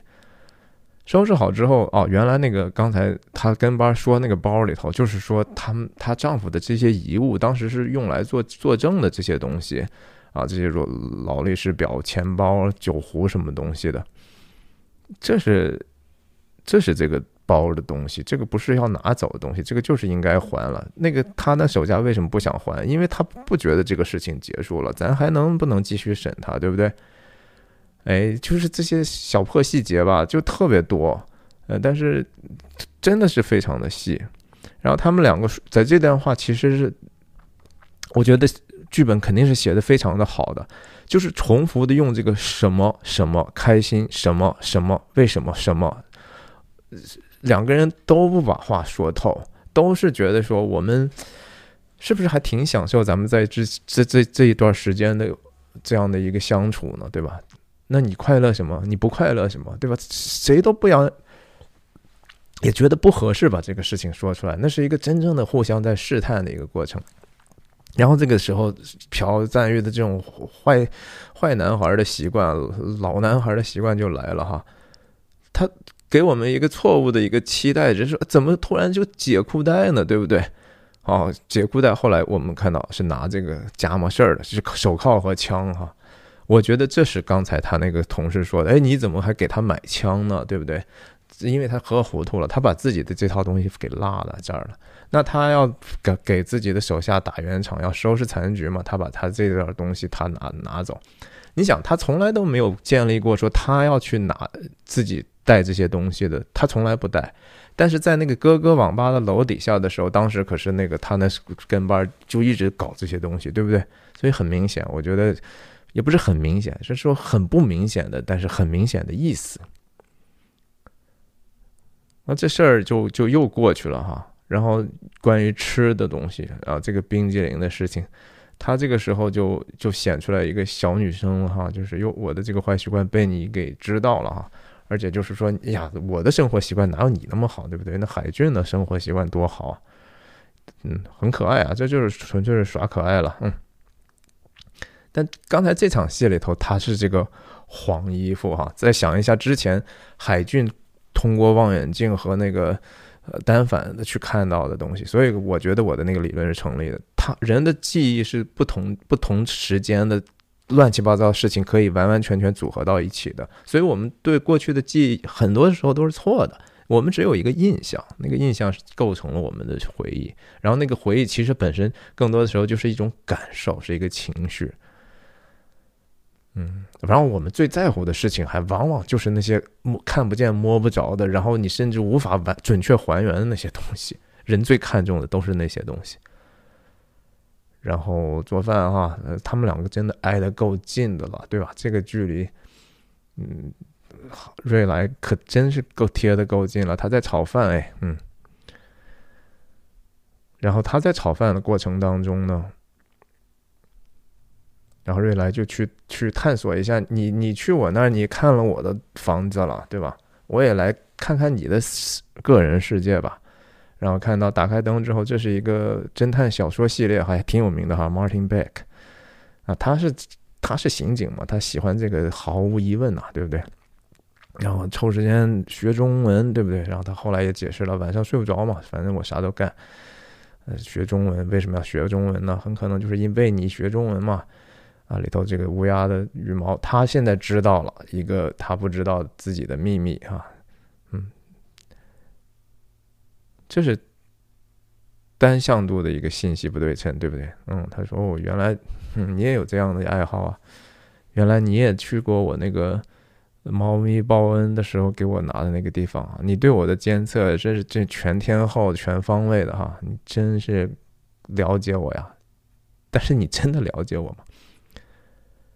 然后到帘子这个地方的时候，拉出来拉了一下帘子哈，这个地方看看他，关键的是这个地方的反应哈，是拉开之后本来没事后来突然一下响，你看他开始又快速眼动了，对吧？呀，哎呀，好尴尬呀，是吧？我正常途径拍那些照片，被他看到没事儿啊。关键是有一个，我之前讲过，那个照片是不应该他拍的啊，他是偷拍的嘛。啊，这些非常 graphic 地方，我觉得也没啥可说，我也不想说了。啊，蚂蚁吃人嘛，这个啊，这个就是讲到了人的所有人在死死后之后，所有的洞都会被下蛆哈下卵，就是说这些很我们很讨厌的这些昆虫，就会这样一点一点的把人吃掉。啊，这还是回应了我刚才讲的这个死亡凝视的问题，就是说，因为它。当他人死了之后，那些生物体的这些东西就毫无意义了啊！我们最重要的其实就是那里的的这个生命，我们的这些 body 这些东西，就和我记得是是佛家还是什么也讲，就是说你这个假我和真我的问题。我们很多人为了这个假我，就是外头的这种皮囊的这些欲望哈，然后其实是呃做了很多其实没有用用的事情，受了很多的苦，但是忘了自自己的其实真我是那个。不受这个躯体限制的那个你自己的那个意志和和和那个想追求一些东西的愿望，你的 intention，你的企图心，这个东西，然后我们怎么对待自己和世界的这样的一个能力啊，那个是我们的真我啊。这地方讲到的这些东西，就是说海俊也不为这些事情所特别的。bother，然后就是他不不是很困扰，他在家里头可以舒舒服服的把这些非常 graphical 的这些犯罪的东西放在墙上，嗯，那当然这个吃东西这个，我觉得也没啥可说的哈，就是，哦，他他可能我想想看啊，他吃了一口之后呢，把勺子先放下，两个手先离开哈，就是我不确定这个东西是我的，嗯。甚至说这是一种拿捏，就是我也可能要假装的 reject 你一下，我先稍微排斥你一下，甚至是你不是说中餐吗？这个东西也不是中餐呐，但这是调情的范围了，对不对？哎，看你看你要往回拿，怪可怜的。嗯，行了吧，我还是吃啊，我当然吃了，好吃。哎，你的心意我领了，这就是调情哈，这是男女之间互相试探的一个过程。嗯，然后你看这视角又变了，对不对？满墙的照片里头又可以凝视他们了，继续死亡凝视了哈。而且你看他手指的这个东西，你在指的他的时候，其实他也在指着你啊，就是这么回事儿。骷髅对吧？那讲了一些过去的这个啊和情情节还有点关系的事情，欺负洞的这些事儿。然后当他的视线从这个照片。换到另一张照片，人往下的时候，然后死亡凝视的视角也变了，那个你不知道的那个存在也跟着你调整，因为镜头下来了，对不对？然后你还被他所吸引呢，大家两个人都被他所吸引，然后这当然情节上就是说要要联系到这个山雾的这个事情，然后你看看这旁边的这种凝视也是啊。这是一个理发店啊，美容的美容店，一个模头模模型也在凝视他呀，对不对？各种各样的凝视，gaze 啊，很多人说男性凝视、女性凝视。我今天跟大家主要分享就是说，大家注意到死亡是在凝视我们的，还是这是真实的啊？就是死亡是寂临的。然后更多的 graphical 的东西，用这个。和刚才把海俊讲到的那些东西再一次视觉化一遍啊，也是为了效率嘛。就是说，我我怎么能够一边主要是因为要讲他俩的故事，而不是讲其他的？另一方面，我还要，毕竟还是个类型片，我还要有这样的元素。而且人们其实渴望，很多时候人很很奇怪的想法，就是我们喜欢看一些我们没看过的东西，呀，非常的恐怖，但是你还爱看，对吧？嗯，呀，这个情节的方面我就觉得不解释了吧。反正其实当然都是有关联的，确实还是没有一句是废话哈。嗯，这又是他那手下玩枪的这个事情，这是过去的事情，就时间非常的自由了。哦，不是自过去，那是未来的事情这是一个现在他刚才切入的这个事情是后来的事情啊，就时空特别的自由。这个叫什么？就那个山雾喜欢那女的，美美容美容店的吴佳人啊，这名字好啊，吴佳人。然后你看他拿的手枪，就是也反应挺慢的，被人家拿的。后面我们知道是那个理发那个剪子啊，这是个剪子，人家戳了他半天。然后这这这这是个什么东西？塑料桶啊！我们为什么知道这是理发的？因为这外头搭的毛巾嘛，对吧？而且是红色的，比较红色的毛巾，粉红色的毛巾，嗯，也是故意的啊！这很明显的，就是你注意看啊，这个地方首先是颜色，你可以自己去阐释它的意思。然后另一方面也要告诉大家，就是这就是那个理发馆，刚才他们讲到的这个东西。然后柴俊一追凶的时候就要爬山，爬山一样的往上跑了哈。啊，就这么巧啊，就这么巧，说时迟那时快，吴家人就在旁边看着哈，就是非常的刻意。但是因为这个这个影影片不是关于这个犯罪本身的啊，是为了完完全全是一个心理惊悚片，其实是。嗯，话外音通过这一场戏在解释后面发生的事情的一些大背景。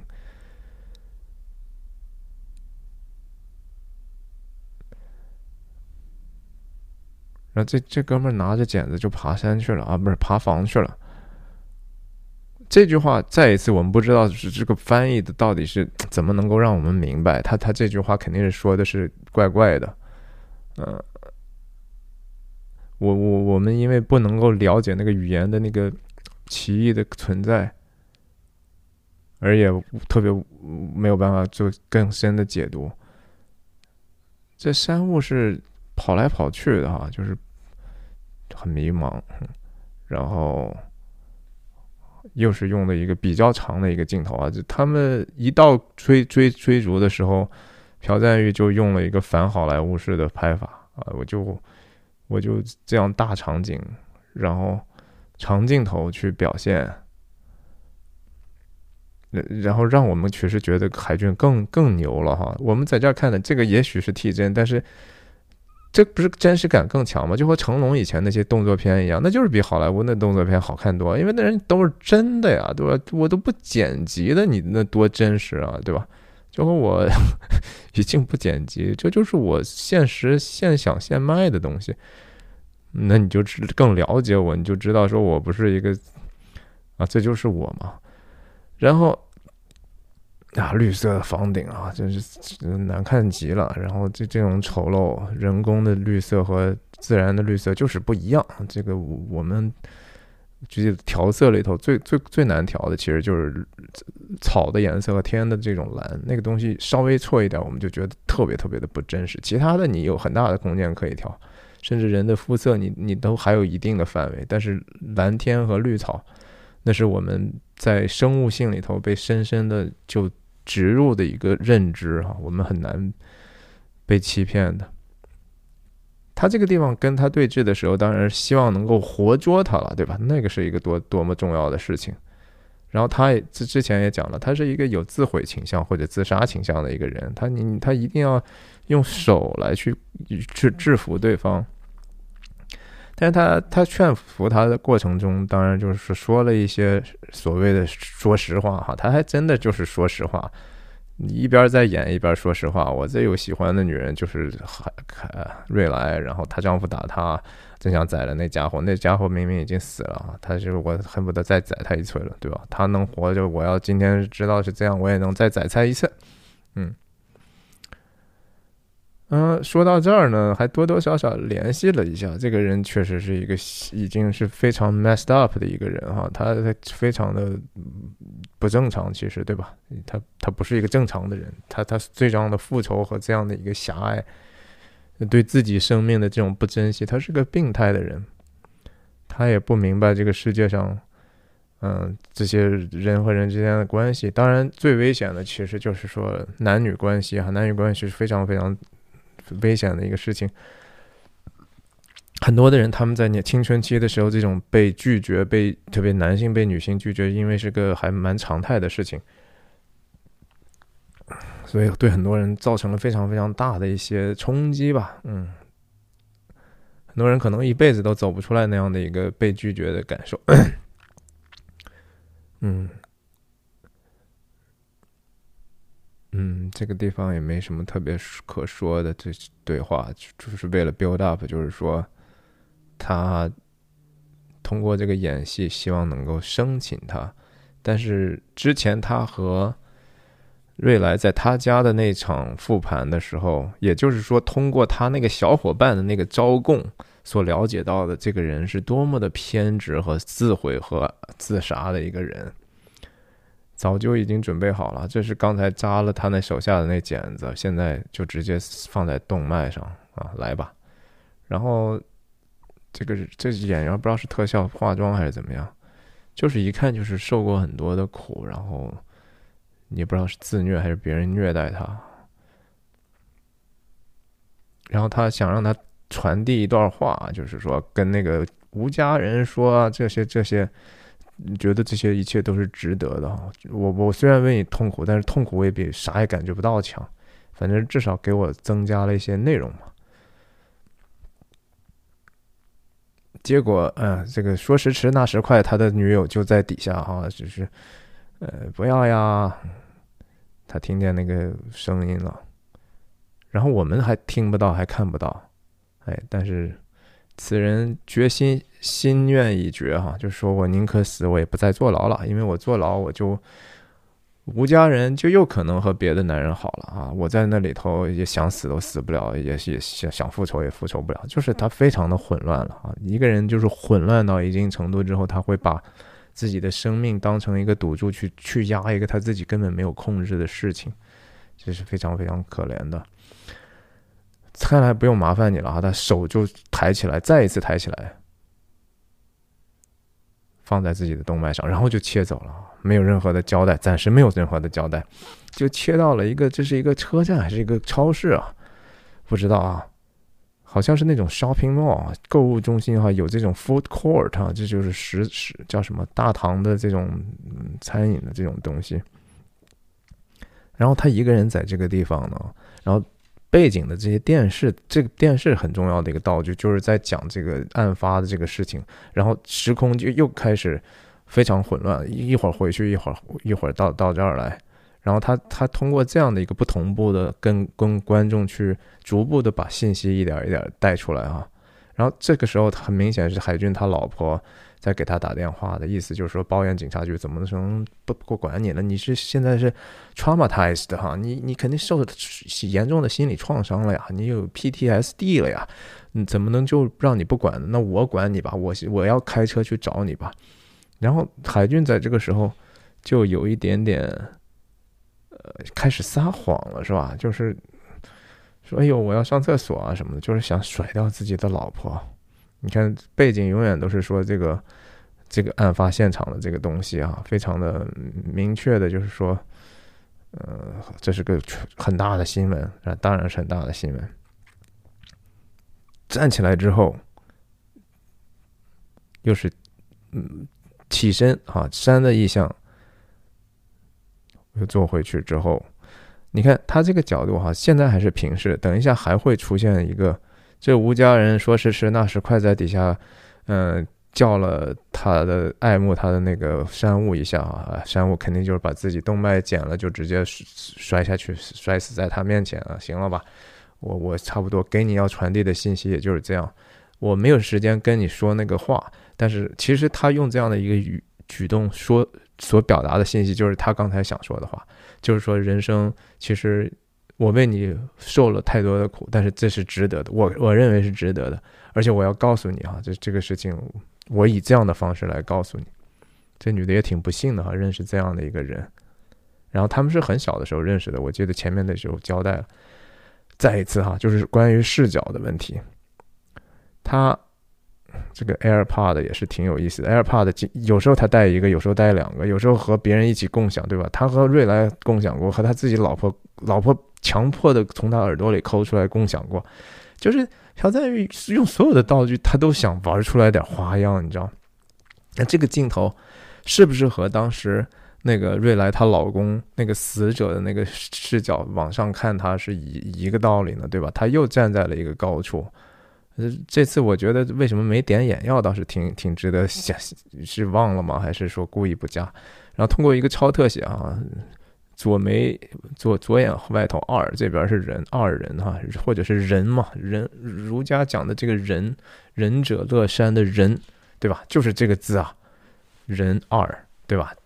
他他他把这个人通过一张脸给分开了，仁者要水。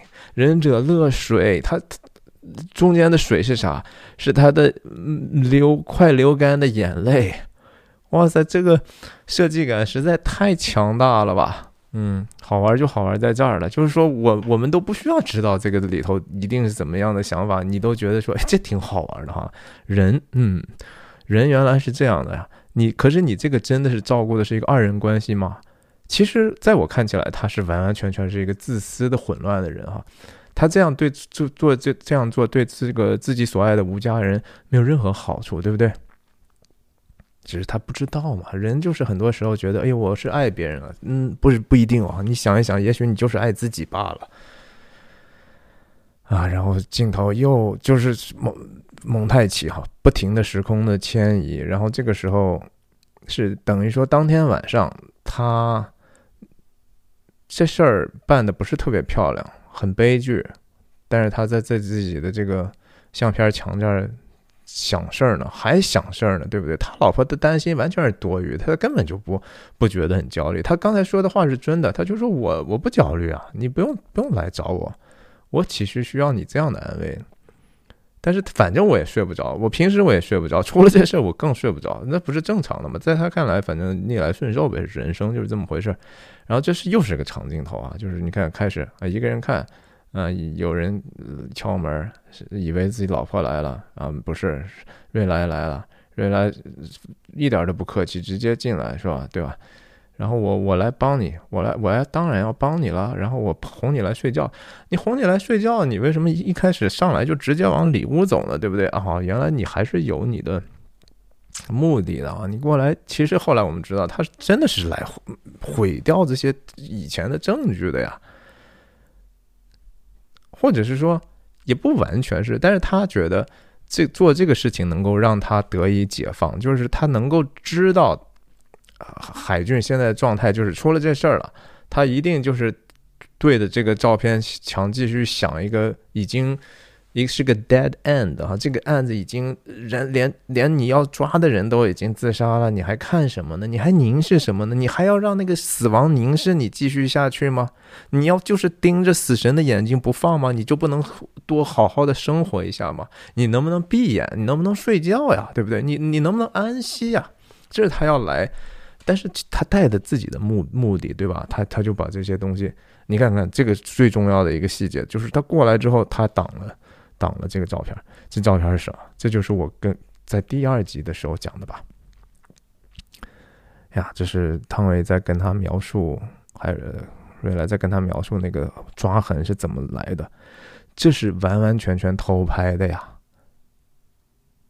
然后当时当时我们根本就不知道，而且不仔细看的话，这东西根本就没有任何线索。但是我我确定哈，就是那个。那样的一个回头看看我之前的分享吧，那其他的他都不不不不怕遮，都不用遮掩，对吧？那这个就这个，他遮掩也不让想不让不想让他撕，他为什么对这个手势就格外的觉得说这个东西，哎呀，我要留的这照片，我相信他最后就留了留下来了，对吧？而且朴赞玉没有刻意的在这个照片上给一个特写，就是随随便便的。扫了一下，你看这几个照片，我们都知道啊，这是第一次见面在停尸间，这是他在阳台上用用单反拍的，嗯，然后他挺倔的，就是说这东西是我的，我两个人就开始 有还是调情哈，这还是一个调情，然后让他用中文，就是他你要说出来。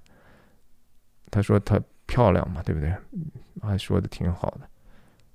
那说完又开始往回找，是说那个轮廓漂亮，嗯，到底是说人漂亮呢，还是说这个这个照片构图漂亮呢？也讨厌就讨厌在这儿，对吧？就不不能把话说清楚 啊。然后这又开始。有商有量的哈，他在家他嗯被没商没量的惯了，他老婆不跟他商量嘛，对吧？凡事都是嗯做做做做，连做爱都是做啊，就就做就好了。你都是起始句，在这他他这他觉得我还能多多少少跟你商量商量呢，对吧？他把那个山雾那些照片烧了，然后可能也最后说不定一个自己的这个照片都没没有让他烧。所以你说他到底是不是自私呢？到底是不是只是为了去毁灭这个证据呢？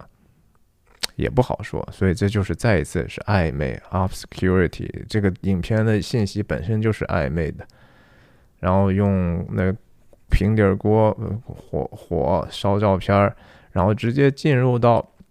用声音啊，进入到就是我们一开始不知道这个什么灯，那你接下一个才知道说啊，你看通过这个形状你就知道说刚才这个是在这个灯里头的一个一个视角，这也是死亡凝视吗？对吧？死死神在盯的是一个，就是说我我就是不想让他安息，但是瑞来就希望他能够安息，希望他能够解脱，希望他不要再想这些没用的事儿。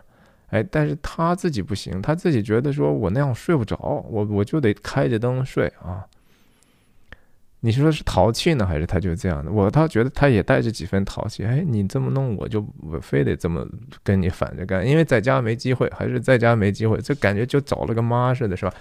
妈妈就可以这样，你跟妈妈对着干呗。嗯，然后汤唯呃，瑞来也也确实像个妈妈。然后你这地方一小细节，他转一下这个书，是吧？就是说，这人真是可能有各种洁癖和各种强迫症，这是强迫症嘛？这是典型的强迫症，对吧？你这个这这样就不能接受吗？你要这样，你你能睡着才怪了。你这个世界上需要你整理的东西还多呢。他就是受不了混乱，对不对？他其实他他他他人生的习惯就是说我没有办法接受混乱，但是水恰恰是混乱的。水是一个没有形状的东西，水就是某种程度上的混乱。你像那浪浪有有 pattern 吗？没有啊，那东西超级复杂的，各种互相每一个波都是横波、纵波，加上其他的互相的影响，根本就是一个混乱的运动。哎，但是这个东西有时候你不需要把人生看得那么清楚啊，在这个影片的意思了，就是说何必这么认真呢？哎，然后他坐过来之后，啊。又又又把之前想问不敢问的，对吧？一点一点的试探的去问，你到底啥意思啊？就是，哎，这个时候已经触触及到，就是说，哦，你连我那么喜欢你都知道，所以，哎，但是即即使是这样，你喜欢不喜欢我，我也不一定需要有任何回应，也不应该回应。我也希望保留你一个体面男人、好男人的形状。如果你现在出轨了，那你又和这个其他的男人有什么区别呢？对不对？那就有这种情感，有点点像王家卫的《花样年华》的那两个人的感受了，对不对？就是我们不要成为他们啊！那个整个电影的那个信息就是说，我们不应该成为他们，即便我们都是受害者，即便我们都被这个世界深深的伤害了，我们彼此毫毫无愧疚，应该是可以在一起的。但是因为我们厌恶的东西，我们不希望。让对方看到我们身上也有可能对方厌恶的东西，我们也不希望看到一个自己理想当中人有那样一个令我厌恶的东西，那是这样的一个试探。但是当然，啊，这个汤呃瑞来的这个表情，当然就是说，哎呀，这个事情你是说该高兴还是不该高兴？我说了这么一句话，这个侦探这么有办法，给我全都给我听听到了，然后我我的小心思在他面前一览无余啊，我在他面前有点透明了，好尴尬，是吧？然后这个他就继续把灯嗯往下开始去拧灭，还没有。然后先是靠近，然后这叫什么？同呼吸共命运嘛，对不对？而且离得这么近，我们不能接吻，我们不能表示就说我喜欢你，我但是我可以用我的呼吸，你能感觉到我吧？我们。这么默契，我们这点同步那还不是分分钟的事儿，对不对？然后这个东西，呃，当时海俊能在车外头看，在天台上看着他的，都能睡着。他在他身边，他能闻到他的气味，他能感受到他的呼吸。他不需要看，甚至对不对？他能感觉到就好了。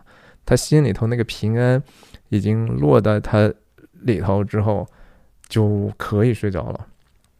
那个有没有光不再重要了，你就是光，对不对？然后你就是那个深海，然后哦，对，然后这个地方非常表现主义的，连色温就直接就或者不是色温了，就是光的颜色就变成水底的这种，这叫什么定湛蓝还是？碧绿啊，就非常深海的感受，对不对？有点阿凡达的那个水上的感受了。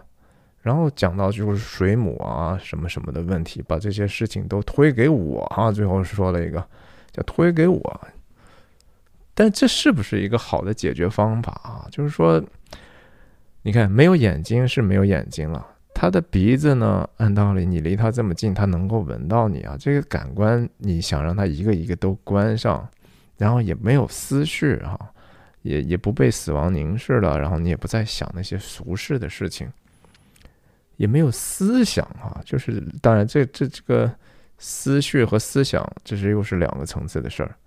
不喜也不悲，这个地方台词我觉得念的非常的别扭。这这可以说是说，因为瑞来所经历的苦难要比海俊其实多多了，他所经过的那些危危难和痛苦肯定非常大。他是如何能够经过那些苦难之后，你在他脸上并没有看到太多的痕迹呢？哎，可能就是因为这样的一个佛家的这样的一个影响，对不对？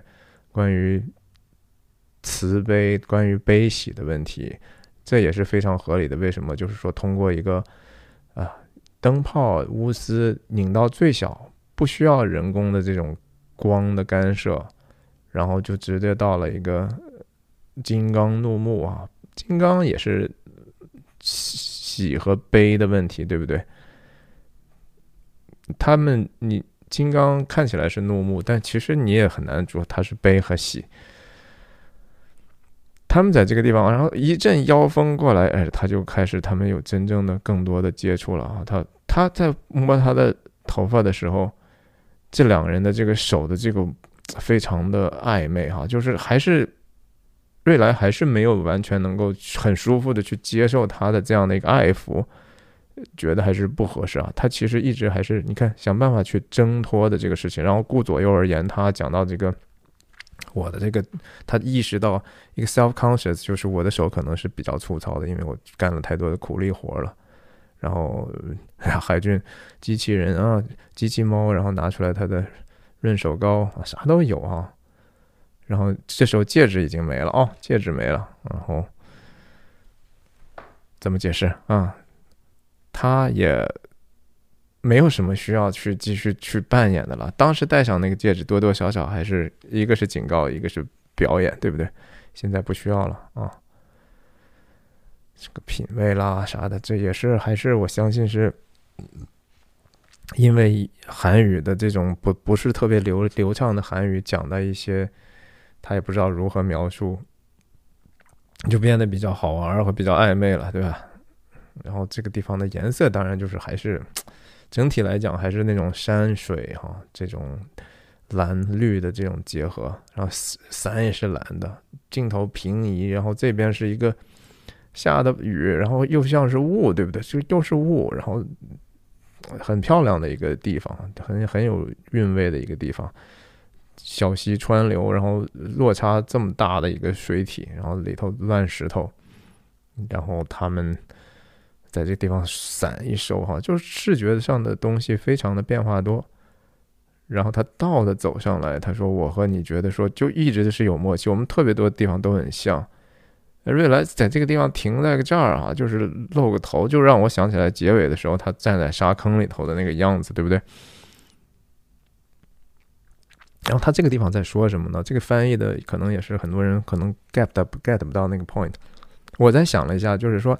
这个地方在讲的是说，你我们第一次见面的时候，我要给你描述你老公是怎么死的，对不对？然后我说你是要听我讲，还是我们甚至不行回去看一下吧？第一次见面，对，在这儿吧，我看看，对，应该就是这儿，就是关于死因的时候，你他他瑞来在问我丈夫是死状死死死的时候什么样子？他说我是你听我说还是看照片？然后一开始瑞来的第一反应是说我我你就说吧，但是后来马上又说还是看照片吧。在这个地方，刚才呃，海俊的意思就是，我第一次见你面的时候，我就通过这样的一个事情，我就知道你和我是一类的人啊，就是我们其实并不，我们是真的猛士，敢于直面惨淡的人生，敢于直面淋漓的鲜血啊。我们知道这个世界就是这个德行，但是我们还是很有勇气的，我们尽可能在自己的范围内做最做到最大的善。在这点上，他们在灵魂层面深深的互相的吸引，right？可是，哎呀，他是站在一个坑里头，其实还想一想，就说，也许你是这样，我也不一定是这样的 哈。这我刚才讲的，拍拍打鼓一下、两下、三下啊，这两个人就是以这样的方式来互相的回应的，我们。不不不往正点上打，就是通过这些小心思，嗯，看这这讲的就是努力去直面和正视，我们就是有什么就迎头而上吧，嗯，然后再讲到就说尸体的一半是睁着眼睛的，嗯，他要这地方的翻译到底是约定要抓到那双眼睛，最后看到的犯人是跟谁约定？是跟死者约定，还是说跟死神约定呢？我觉得就是你要想到死亡凝视的时候，就是说他好像说我跟死神有一个契约，我要跟你，我不不不怕去直接的看着你的死神，而且我还要跟你讲，我就是要把那个你所夺走的事情的那个人间的凶手抓抓到，嗯，也算是某种程度的勇敢。也许这也是为什么他这么偏执，睡不着觉。嗯，然后下楼梯的时候讲到气味，然后这个是为后面瑞来给他所做的一些关心他的一些铺垫啊。然后系鞋带后面也出现过哈，他有甚至有一次直接就是站在水当中还在系鞋带。他自己没有注意到鞋带的事情，这是对他来说不容易的呀。他这么一个仔细的人，以至于，但是就是说瑞来，居然有时候可能比他还仔细哈，他自己都没有感觉到。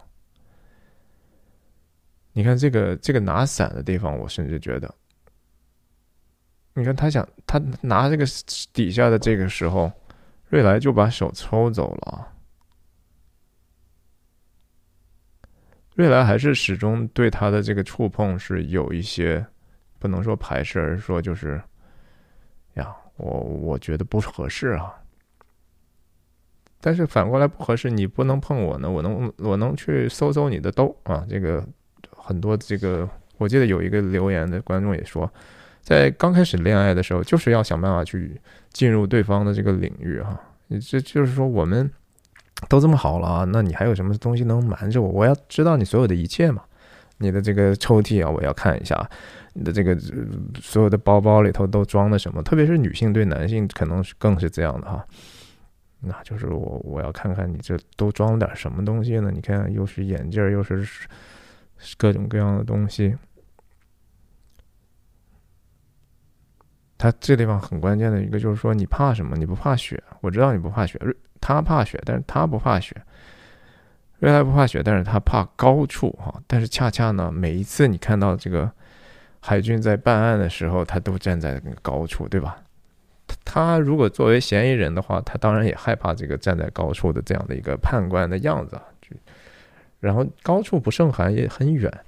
然后他要在来韩国去锄头山这个事情，其实也是他害怕的，你可以说对不对？就是说这个事情，他是不是为自己做的呢？也不一定啊。就是说有可能他有这样的一个情节，那是我姥姥让我去做的事儿，所以我不希望里在海上从水里头飘到这个地方来，完成了一个其实我不想去上山的这样的一个举动。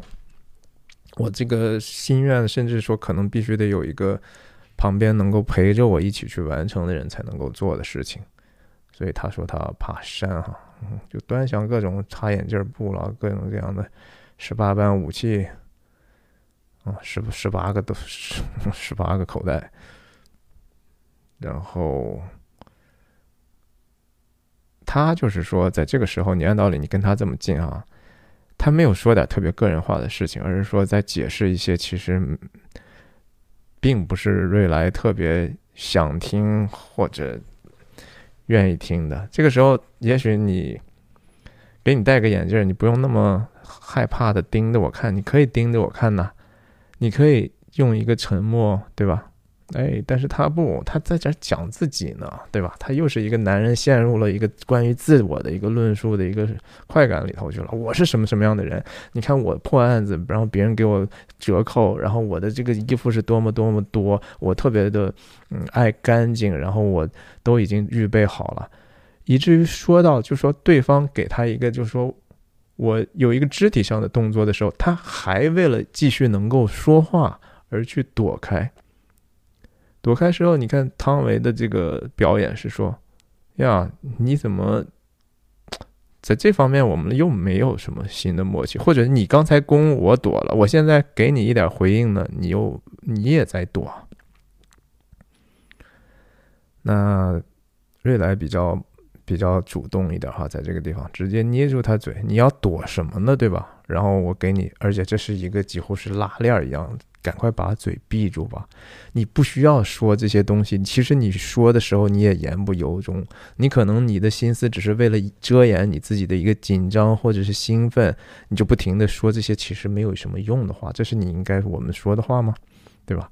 捏住它，然后同样的一个唇膏，对吧？润润唇膏画一道，嗯，然后这个时候你也就真的不好意思再说什么了吧。他最后想了想，沉默了一下，还是说了一句没有必要的，接着前面的话的，就是我为什么要穿这些东西？然后我的特性是很干净，很干净，也在某种程度上是很掩饰自己的，对不对？因为人本来是挺肮脏的，我就是一定要让看人看到我最自己最好的一面，我是不能够暴露我的短处的嘛。那场景再一转呢，就是以这么一个起伏哈，这个我们叫 the starting frame 啊，就是说第一第一这个针应该从哪里开始？它是一个既然是个运动的镜头，是一个里面的这个房檐儿哈，我不知道这个东西叫什么，但是这是什么意思呢？我是觉得，嗯，大家可以自己想一想啊，可能有点点像蝴蝶，也可能比较像 penis 啊，就是有一点点阳具的感觉，我甚至觉得。啊，当然这是佛教圣地了，我原谅我这么说。那瑞来就，哎呀，他们就就这个时候那个 AirPod 哈，这个开始用了。海军把他自己的 AirPod 给了他一个，用他的 Apple Watch，然后听他之前录的这些关于海军对他的对瑞来的这些描述。嗯，非常个人化了。这里头已经是把自己的，呃，更多的个人的回忆和情绪和情感要分享出来了。嗯，这些话都是，其实我我他们不说，我们就不不容易更多的了解这个故事。其实每一句话都对我们了解这个故事是有一定的帮助的哈。然后说到这个哭的时候。他扭过去说了个“我去啊”，这个这地方怎么那个中文能够听成晦气呢？他明明说是我去，这个地方其实应该反而说是 F word 哈，然后就是翻译的这么糟糕。我去，然后马上切了一个 Buddha 的这个角度，然后视角就变了啊！你看前头的都是平视的，是两人的互相的视角。说完我去之后，直接切了一个。从上往下的，这就是佛祖的角度了。那我也觉得，它仍然属于整个影片视听语言语法里头的死亡凝视的那些部分。他居然能够听懂我去是啥意思，也是厉害了哈！学学中文晚上没白加班啊。然后他还挺有禁忌的，说：“哎呀，可不能说这些脏话呀！”啊，嗯。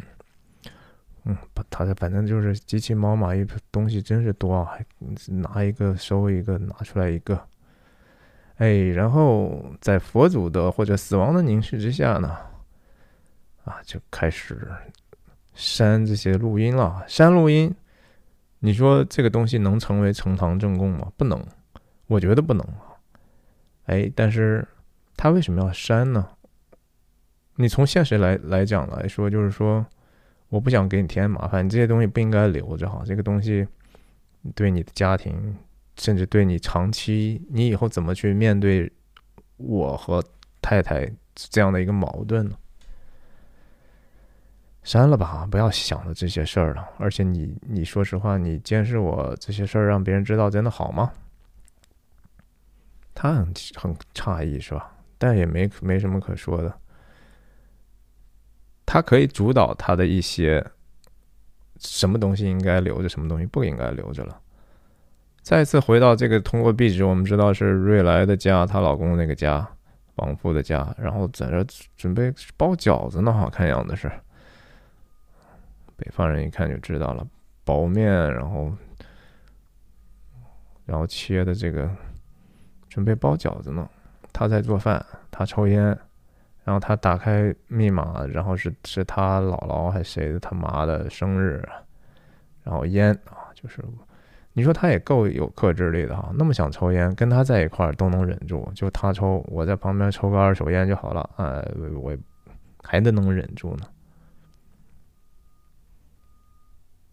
然后放了一下郑春基的那个雾哈，在这地方我记得噔噔噔噔噔噔噔噔噔噔噔噔，哎。然后就又是一个巧妙的蒙太奇转场啊，洗锅嘛，这不是在这个场景里头特别特别合适的，对不对？你就觉得这是同场景啊？谁知道人家都已经又转到他们在离谱的家了啊，海军。然后这个镜头设计也是再次和他那个手下当时藏在那个海军后面也一样，海军后面总是能够藏很多人啊，你发现没有？哎，这个他老婆藏在他身后，嗯，起来，然后继续 AirPod 的东东西哈，哎，在佛在寺庙里头，他肯定是主动给人家瑞来的分享的，在这个地方他不想分享啊，他听着那个郑春基的还是什么郑勋基的那个物的，开心的不得了，他不想让他太太听，哎，他太太在这在我家，我你说做什么都应该是。跟我分享的，我可以不跟你分享，但你一定给我分享。嗯，监听一下，嗯，挺不爽的哈。我我一回家就什么东西都都是你给我主宰的了，不想分享。这 AirPod 在这地方就成为一对儿一对儿人的这种呃关系的一个隐喻了嘛，对不对？哎，然后。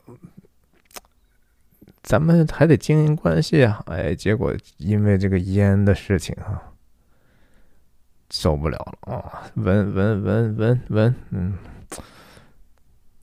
他就心想呢，你看我对待我喜欢的人，对吧？那瑞来在我旁边抽烟，我都他的做法是什么？我就是要给他端个烟灰缸啊，把他的烟灰弹一弹呐。